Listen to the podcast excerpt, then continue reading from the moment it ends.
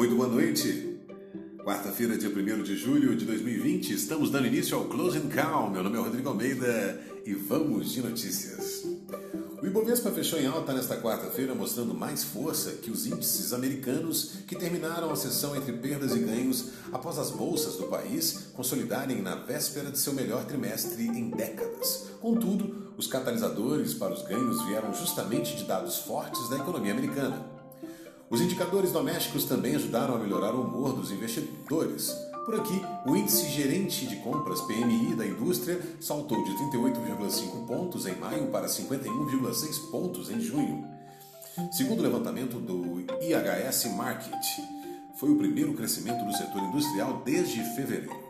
Também contribuiu para o otimismo a informação de que uma nova vacina contra o Covid-19, desenvolvida pela BioNTech, e pela Pfizer foi capaz de produzir níveis mais altos de anticorpos em 24 voluntários saudáveis.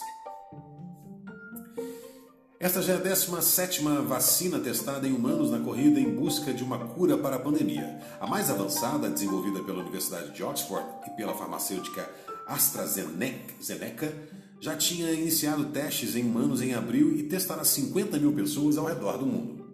No cenário político brasileiro, a principal notícia foi a decisão do Tribunal Superior Eleitoral de reabrir as investigações de uma ação eleitoral que avalia abuso de poder durante as eleições de 2018.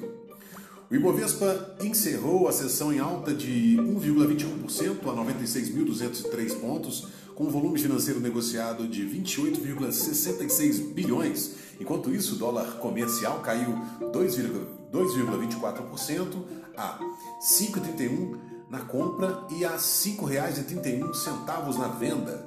Já o dólar futuro para agosto opera em baixa de 2,85% a 5,30% no aftermarket. No mercado de juros futuros, o DI para janeiro de 2022 teve queda de 3 pontos base a 2,88%.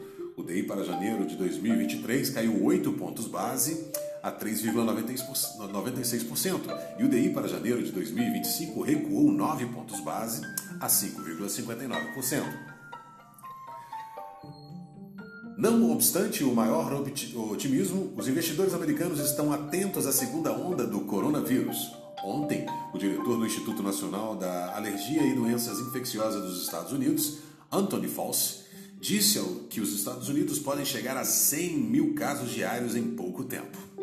Este foi o Close and Call. Muito obrigado pela audiência. Para vocês, muito obrigado e tenham uma excelente noite. Até lá.